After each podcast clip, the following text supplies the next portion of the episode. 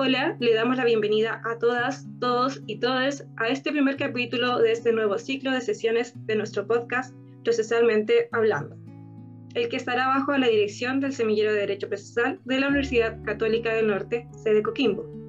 Les queremos contar a todos los que nos escuchan que en esta nueva temporada abordaremos el derecho procesal desde la perspectiva de las materias que contingencia están en nuestro país por lo que el día de hoy abordaremos un tema que expande cada día en Chile, esto es el incumplimiento de las obligaciones de pensión de alimentos y los mecanismos que la ley actualmente dispone para garantizar el pago.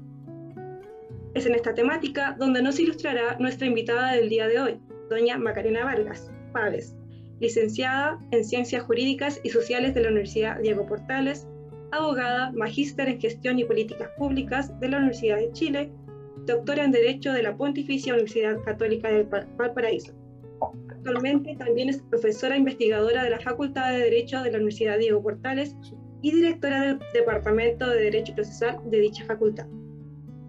Las líneas de investigación de nuestra invitada son la ejecución de las resoluciones judiciales, la tutela judicial y acceso a la justicia, la reforma a la justicia civil y los mecanismos alternativos de resolución de conflictos.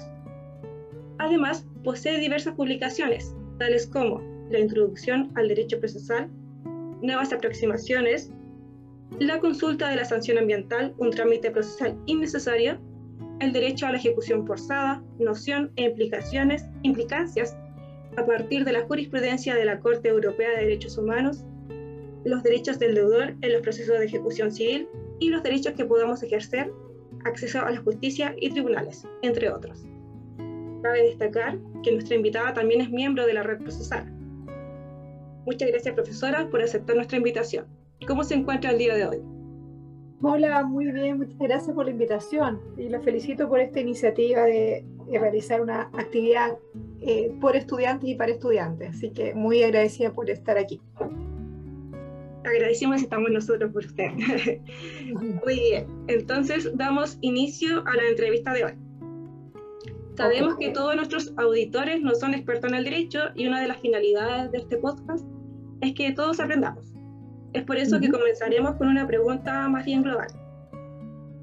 En términos generales, ¿cuáles son las notas características de los juicios de alimentos, teniendo como comparación otras materias de derecho de familia? En este sentido, ¿cuáles son los principales mecanismos que la ley actualmente dispone para garantizar el pago?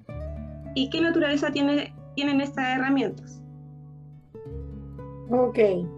Em, a ver, las notas características del sistema de ejecución en materia de familia, o podríamos decir más específicamente las pensiones de alimentos, es bien particular, porque en realidad, eh, si uno revisa la legislación chilena, hasta antes de las dos reformas que se acaban de aprobar, que una es el Registro Nacional de Deudores, eh, y por otro lado, la ley de responsabilidad parental y pago efectivo de las pensiones de alimentos, hasta antes de eso, que no es, no, es más allá que el año pasado, teníamos eh, la legislación vigente, eh, teníamos parte de la legislación vigente de los tribunales de familia, con normas muy escuetas en relación con la ejecución y que nos derivaban a la eh, regulación o normativa del procedimiento ejecutivo en el Código de Procedimiento Civil, entonces, efectivamente, estábamos con una legislación tanto en términos procedimentales como orgánicos bastante atrasada, diría yo, y que puede explicar en parte algunos de los problemas que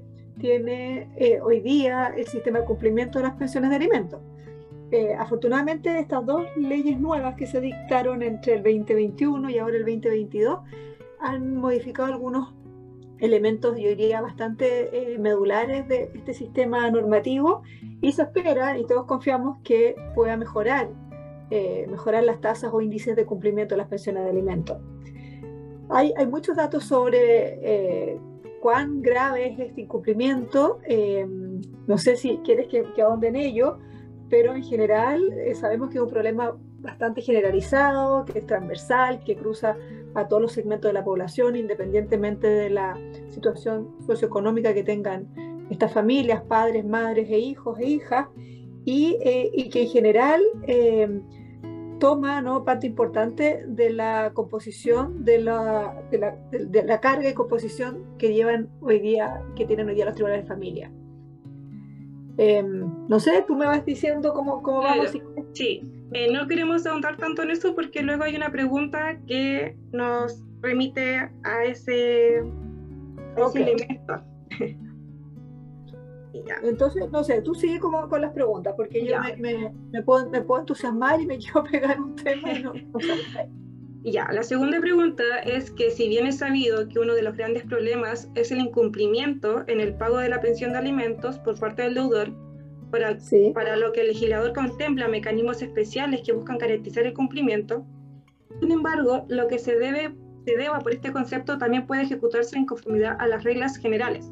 Es en este sentido que si cree usted que la ejecución del actual Código de Procedimiento Civil se ajusta al proceso de familia o será necesaria la creación de un procedimiento de ejecución especial. Ok, muy buena pregunta. Efectivamente, yo creo que estamos en una situación muy compleja eh, con la normativa que rige el sistema de cumplimiento en materia de alimentos y en general en materia de familia. Efectivamente, lo que hay en la ley de tribunales de familia es algo muy, muy eh, escueto, como decía anteriormente, hay un par de normas que, que, se refieren a cómo llevar a cabo esto y desde una perspectiva orgánica consagra la existencia de una unidad de cumplimiento para llevar a estos procedimientos que a todas luces parece ser eh, que, que no dan abasto por la cantidad de casos que contienen y que tienen que manejar día a día. Pero lo más grave es el diseño procesal, que es justamente la pregunta que tú me haces, porque eh, como hay una escasa regulación en la ley de tribunales, de familia y, luego hay una norma que nos remite directamente al CPC, al final del día las normas aplicables serían las del juicio ejecutivo, procedimiento ejecutivo, de obligaciones de dar que contiene nuestro Código de Procedimiento Civil. Esto ya de por sí es un grave problema y, yo creo que hay tres grandes razones para justificar eh, la necesidad de regular un nuevo procedimiento o una eh, escindir ¿no? de, del, del, CPC, perdón, más que escindir, un procedimiento ad hoc y adecuado a los casos de familia. Primero porque las normas que regula el Código de Procedimiento Civil, como todos sabemos, o los que son estudiantes de Derecho, es que es un código que fue aprobado en 1903, o sea, hace más de un siglo atrás. Por lo tanto, la regulación que tiene sobre ejecución de las resoluciones judiciales es una regulación que a esta altura está obsoleta eh, comparada con las tendencias procesales más modernas y que además se ha mostrado ser bastante ineficiente en términos de obtención de su objetivo, que es que el deudor cumpla con la obligación eh, que le está exigiendo el acreedor. Entonces estamos frente a una regulación que tiene más de, como digo, un siglo de vigencia y que en la práctica los datos muestran, hay muchos estudios, aunque no tantos en realidad, pero algunos que han sido bastante elocuentes para mostrar que la, eh, por ejemplo, la duración de estos procedimientos es muy alta, o sea, dura más, más o menos entre un año y medio a dos años un procedimiento de ejecución, estamos pensando que ya hubo un procedimiento declarativo previo, y que además las tasas de recuperación, como digo, de los adeudados son bajísimas.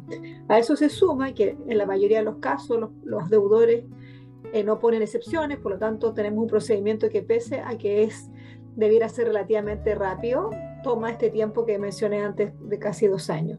Pero quizás lo más grave, a mi juicio, es que eh, son normas que están pensadas para resolver conflictos civiles y comerciales. El CPC no es un cuerpo legal que está pensado o enfocado para la problemática familiar y menos para hacerse cargo de todas las particularidades que tiene un conflicto de familia, partiendo porque aquí hay actores eh, y personas afectadas que son niños, niñas y adolescentes, que hay una gran discusión en torno a cómo ellos pueden participar en estos procesos, pero que no cabe duda que son destinatarios de las decisiones que toma un tribunal de familia, que están involucrados en este tipo de conflictos, que muchas veces son parte como del botín o de la mercancía que, los padres o adultos eh, negocian frente a un asunto como un asunto familiar, sobre todo post eh, ruptura, y que por lo tanto eh, una legislación que está pensada para otro tipo de asuntos, como es obtener el cumplimiento de un contrato, por ejemplo, de una compra-venta,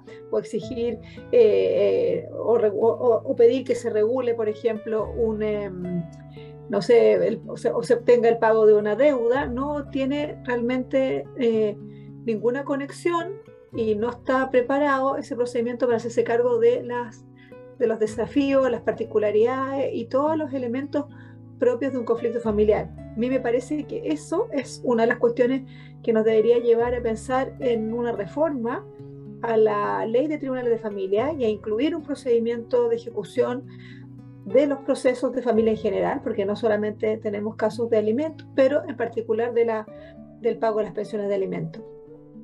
Claro, usted señalaba que el, el Código de Procedimiento Civil está pensado en temas civiles y comerciales.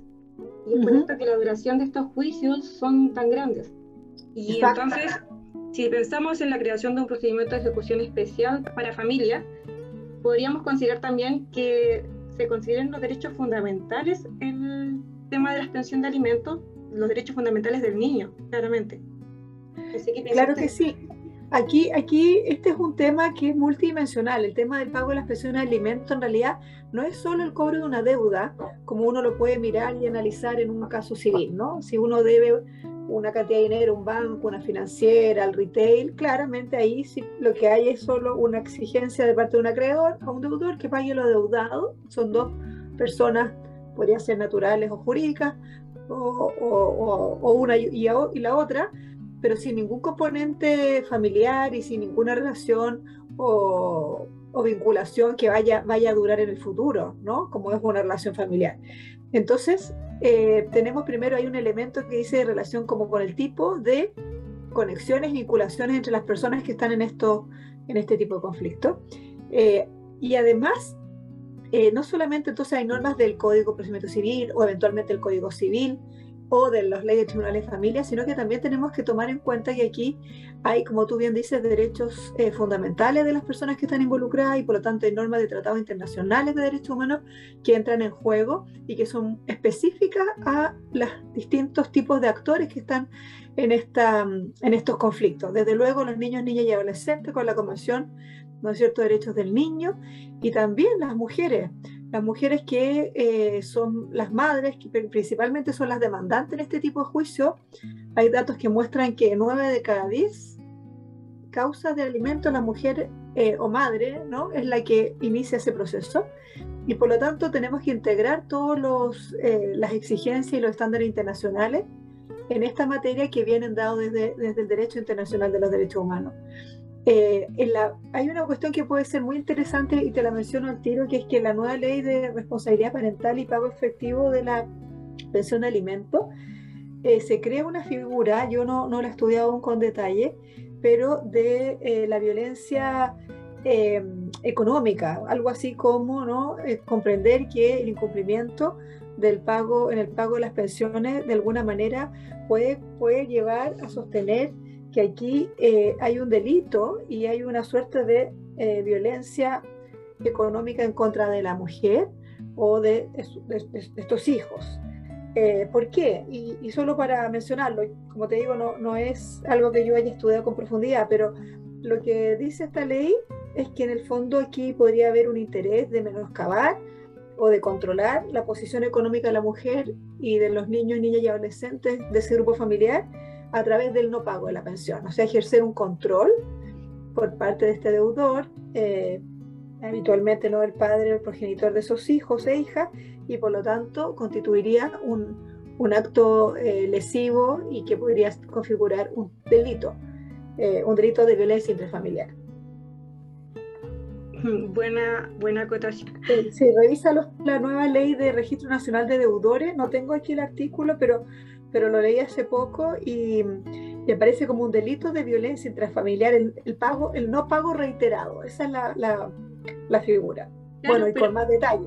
En ese sentido, ¿se aumentarían como las medidas de apremio contra el deudor?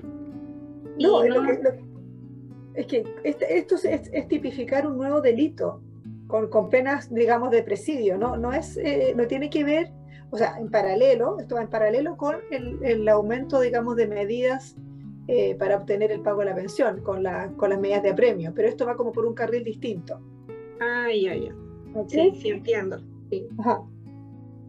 Ya. La tercera pregunta señala que existen medidas en el contexto del derecho de alimentos que se encuadren en lo que la doctrina entiende como tutela anticipada o tutela de urgencia. ¿Cuál es su importancia? Ok. Eh, a ver, hasta como digo aquí tenemos que hacer como una distinción entre lo que había antes de las nuevas dos leyes que mencioné, ¿no? la del Registro Nacional de Deudores de Pensiones de Alimentos y la de eh, responsabilidad parental y pago efectivo de las pensiones de alimentos. Ambas leyes constituyen una suerte de una nueva institucionalidad, podríamos decir, eh, para esta materia y que traen cambios interesantes. Antes de eso yo diría que de tutela anticipada prácticamente no hay nada, o sea, salvo la pensión, la solicitud de los alimentos provisorios, que es una clara eh, manifestación de una medida cautelar, ¿no es cierto?, de carácter innovativo, en que uno le pide al tribunal que antes de conocer el asunto en su completitud y fallarlo, se mm, decrete estos alimentos provisorios. Es un ejemplo clásico, ¿no?, de este tipo de medidas cautelares.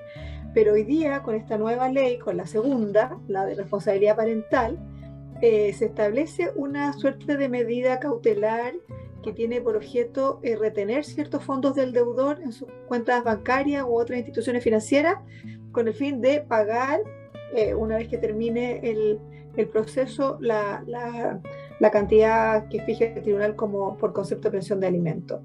Entonces ahí tenemos una medida em, que es novedosa, yo diría que, que nos daría pie para un interesante estudio, investigación, desde luego desde cuál es su, digamos, su origen, su génesis, su exigencia, pero a futuro sería interesante evaluar sus efectos, cuán eh, efectiva está resultando, si se ocupa o no, eh, cuáles son los problemas de su aplicación, eh, en fin, esa serie, una serie de cosas que uno se puede preguntar hoy día de cómo va a funcionar más adelante. Claro, sí. Una cuarta pregunta es que en la usual hipótesis que tiene relación con la anterior es que en la usual hipótesis de no pago de alimentos cree que las modificaciones sobre pago de pensión vienen a cambiar radicalmente el paradigma. ¿Qué comentarios merece esta situación respecto de las medidas que hoy se contemplan en la ley 21.389 del año 2021? Eh, yo creo que hay un cambio bien interesante en, la, en el enfoque.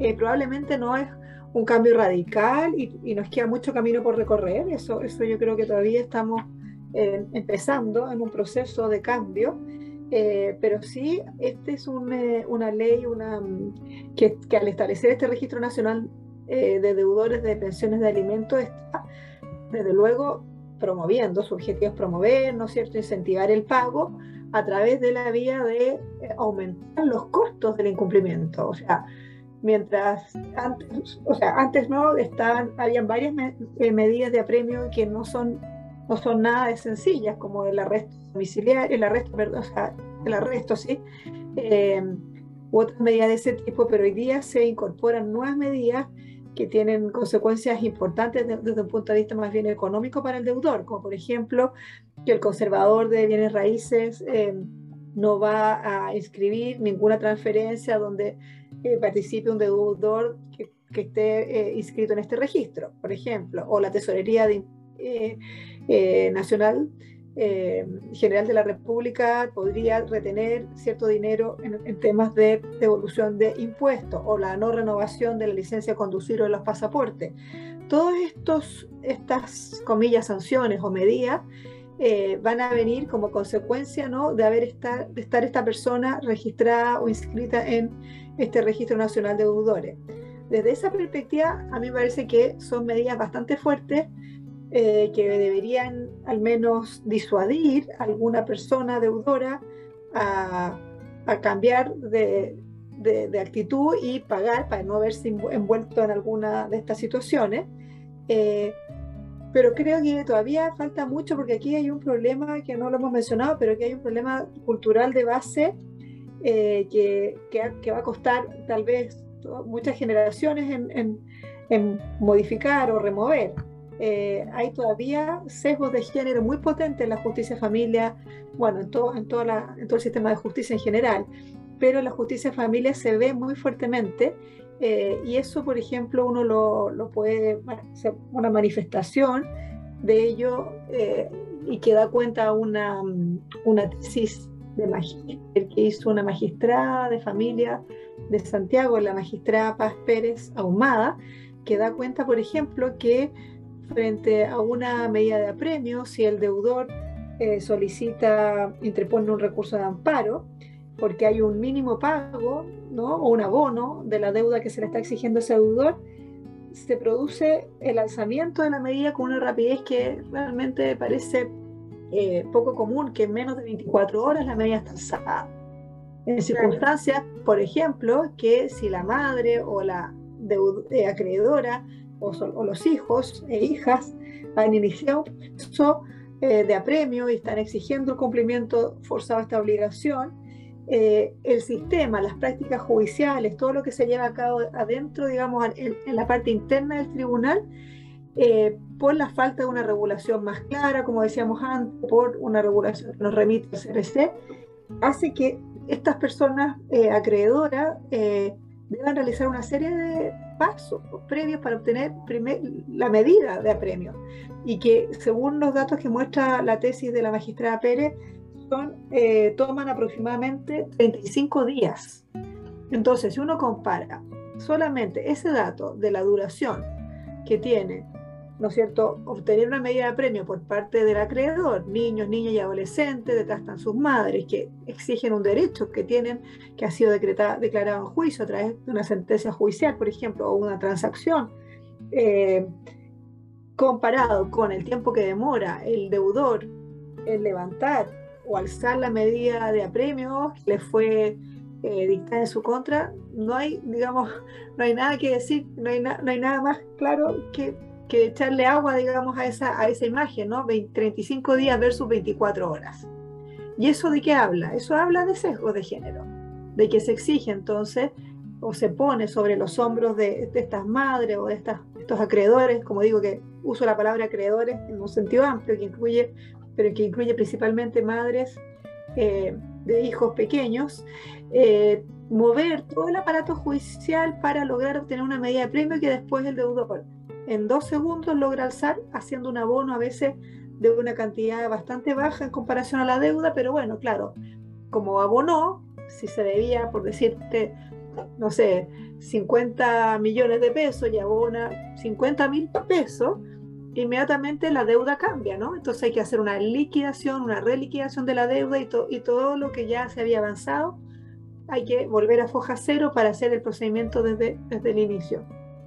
Entonces, claro, a mí me parece que hemos avanzado muchísimo con estas dos legislaciones nuevas, estas dos leyes nuevas.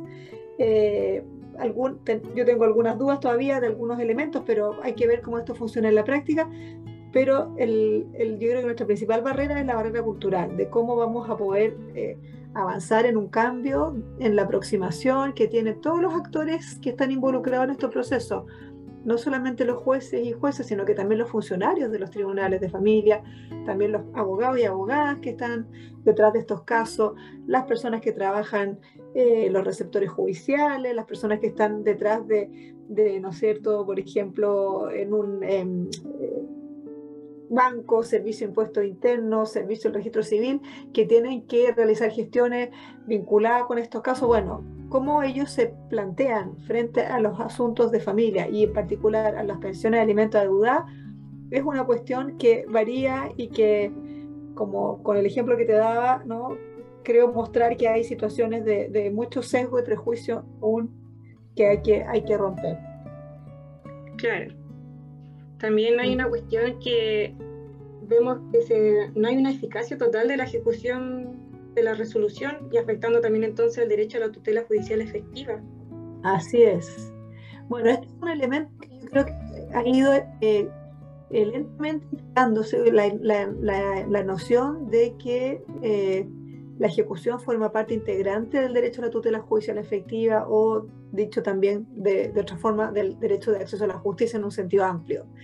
Esta, esta noción, que parece obvia a lo mejor para, para ti, para tus compañeros y compañeras, eh, no es algo que haya estado tan claro y tan presente hace 20, 30 años atrás, eh, por lo menos yo cuando lo estudié no nos enseñaban esto así, sino que la, la, ejecución aparecía y para muchos sigue apareciendo como una cuestión accesoria a la fase declarativa, o sea, como una cuestión que de segundo orden, marginal incluso, simplemente una etapa administrativa que hay que realizar varias gestiones para obtener el cumplimiento de la resolución judicial.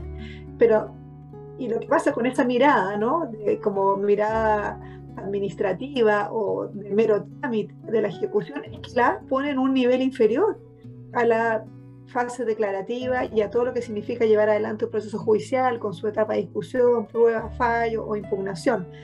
Y eso, esa mirada, esa forma de entender la ejecución, yo creo que también explica que en algunos casos, y en concreto en materia de familia, eh, haya sido tomado como una cuestión que no, no merecía mayor eh, preocupación, que estaba a cargo de una unidad de cumplimiento, como también te mencioné al comienzo, eh, con muy poquitas personas, donde los jueces y juezas, según yo he constatar, no participan activamente en esta fase, de esta fase administrativa del cumplimiento.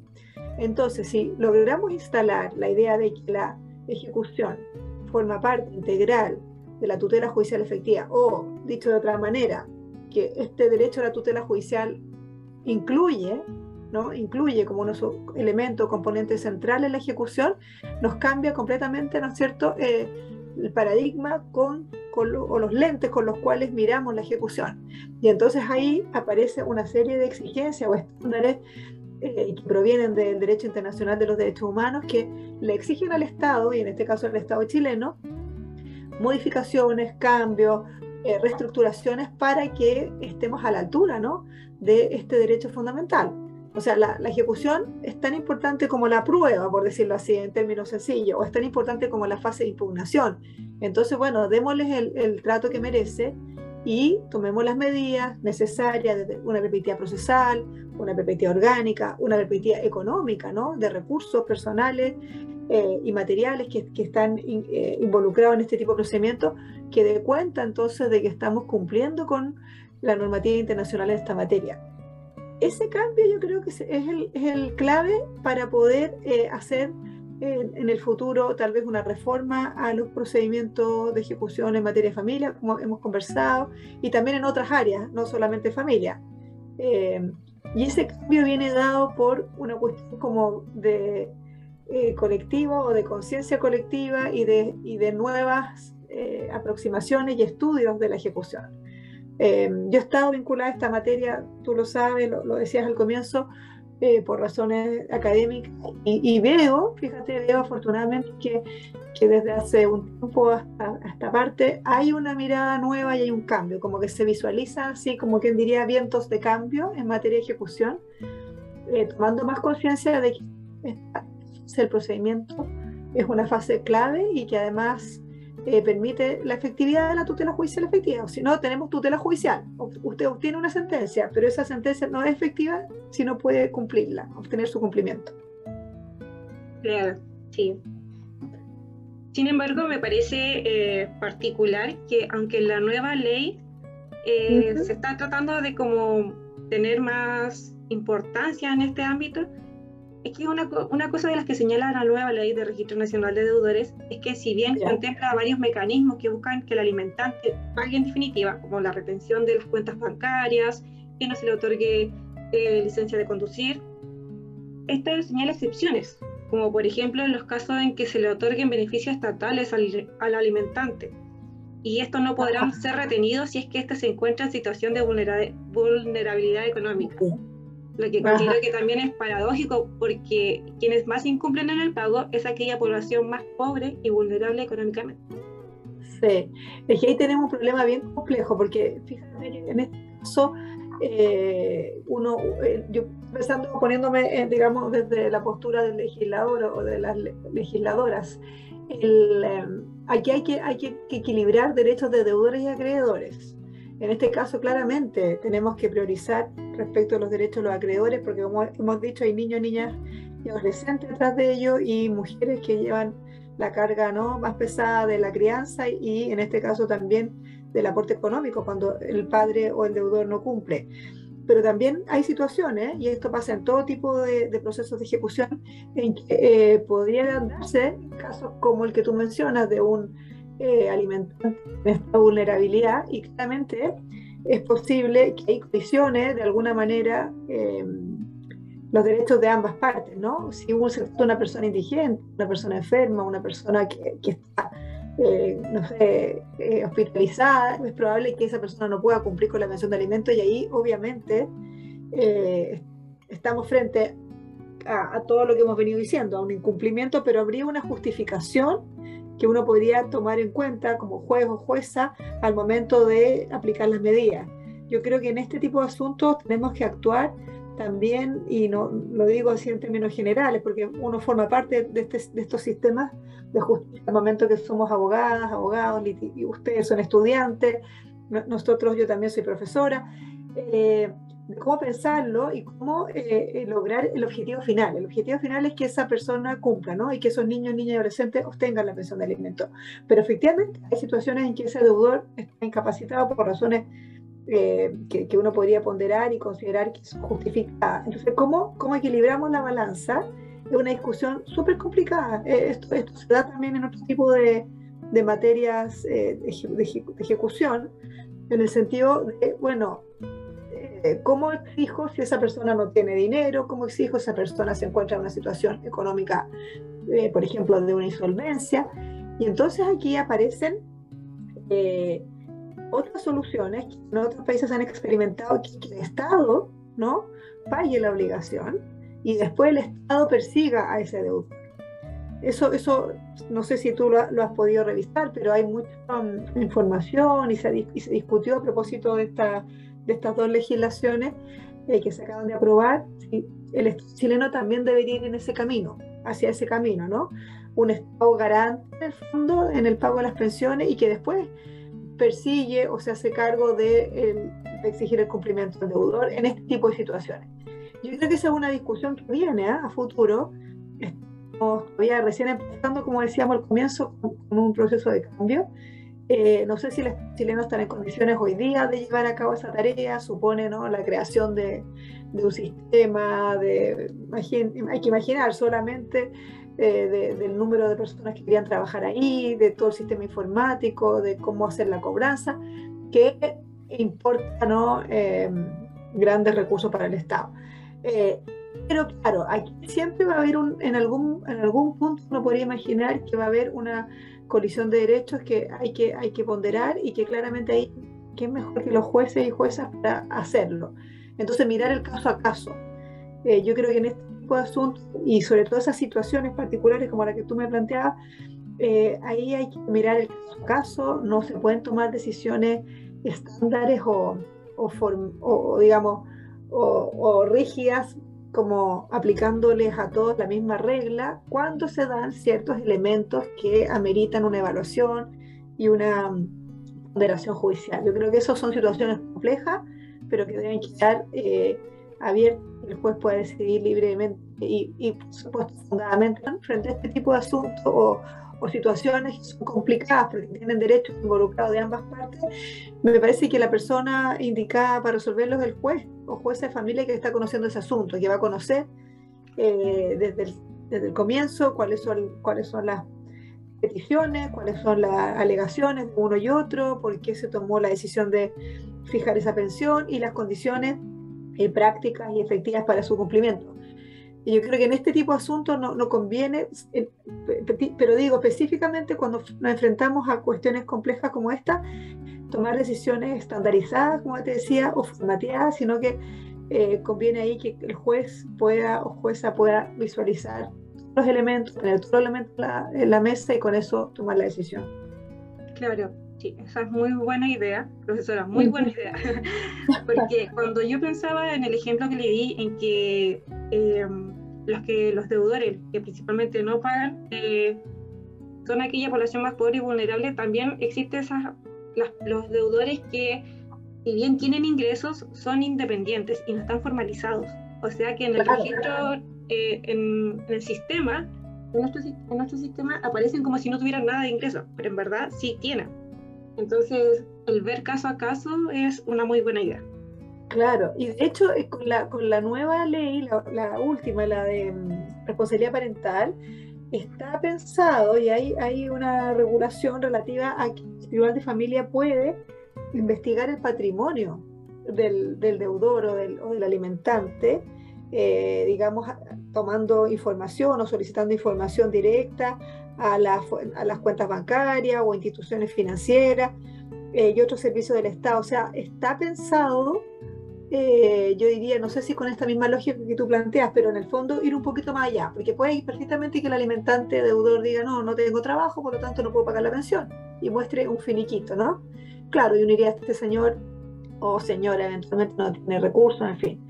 Pero eh, acá esta ley le da herramientas a los tribunales de familia para investigar respecto al patrimonio del deudor, cuestión que existe en otros países, que es nuevo para nuestro sistema de ejecución en general y que le permitiría entonces, como dice el nombre, investigar, eh, averiguar y eventualmente retener dinero que se encuentre en cuentas corrientes o en, algún eh, instrumento financiero, que claro, la persona no tiene trabajo, pero sí tiene una cuenta de ahorro, por ejemplo, ¿no? Estoy dando un ejemplo que podría ser, o, una eh, cuenta bancaria, ¿no? Con, con, dinero en su cuenta corriente. Entonces, eh, ahí, por ejemplo, habría un avance en la línea que tú dices, porque efectivamente es muy difícil obtener el pago de la pensión de personas que trabajan en la informalidad, que uno no, no es como tener información sobre y registro de sus ingresos, ni tampoco de personas que a lo mejor son independientes y que, no sé, manejan un camión o prestan servicios, pero que no llevan contabilidad o que no tienen un contrato de trabajo y por lo tanto cuesta más llegar a esa información. Yo creo que esta, esta nueva norma que, que le da esta facultad a los tribunales de familia podría eh, lograr aminorar ese problema. No digo que lo vaya a resolver completamente, pero sí tal vez aminorar. Claro. Muy bien, profesora. Gracias. Con esto ya terminamos, profesora. Ah, eh, perfecto. Dar, eh, las gracias por darse el tiempo de participar en este capítulo. Okay, ¿Tiene unas palabras? ¿Quiere resumir algo o tiene algunas palabras para nuestra audiencia? Eh, no, yo quisiera agradecerles y, por la invitación y agradecerles el interés por estos temas. Em, yo creo que, mientras más podamos conversar sobre el cumplimiento en general, pero sobre el cumplimiento de las pensiones de alimentos y hacerlo un tema de debate en las escuelas de derecho, eh, donde ustedes se están formando, son futuros abogados y abogadas, van a ser a lo mejor muchos de ustedes jueces o juezas, asesores legislativos, eh, y que comprendan la dimensión que tiene este problema eh, en términos de, de, afectación de derechos de personas que son vulnerables, como los niños, niñas y adolescentes, la afectación de los derechos de las mujeres y sobre todo la vinculación con la tutela judicial efectiva, que, que no es una cuestión, como dije antes, menor o de menor, de, baja, de baja, digamos, eh, categoría, sino que darle la, el peso a la ejecución, yo creo que vamos por, vamos avanzando y tal vez podamos ver cambios a futuro más importantes que los que tenemos ahora.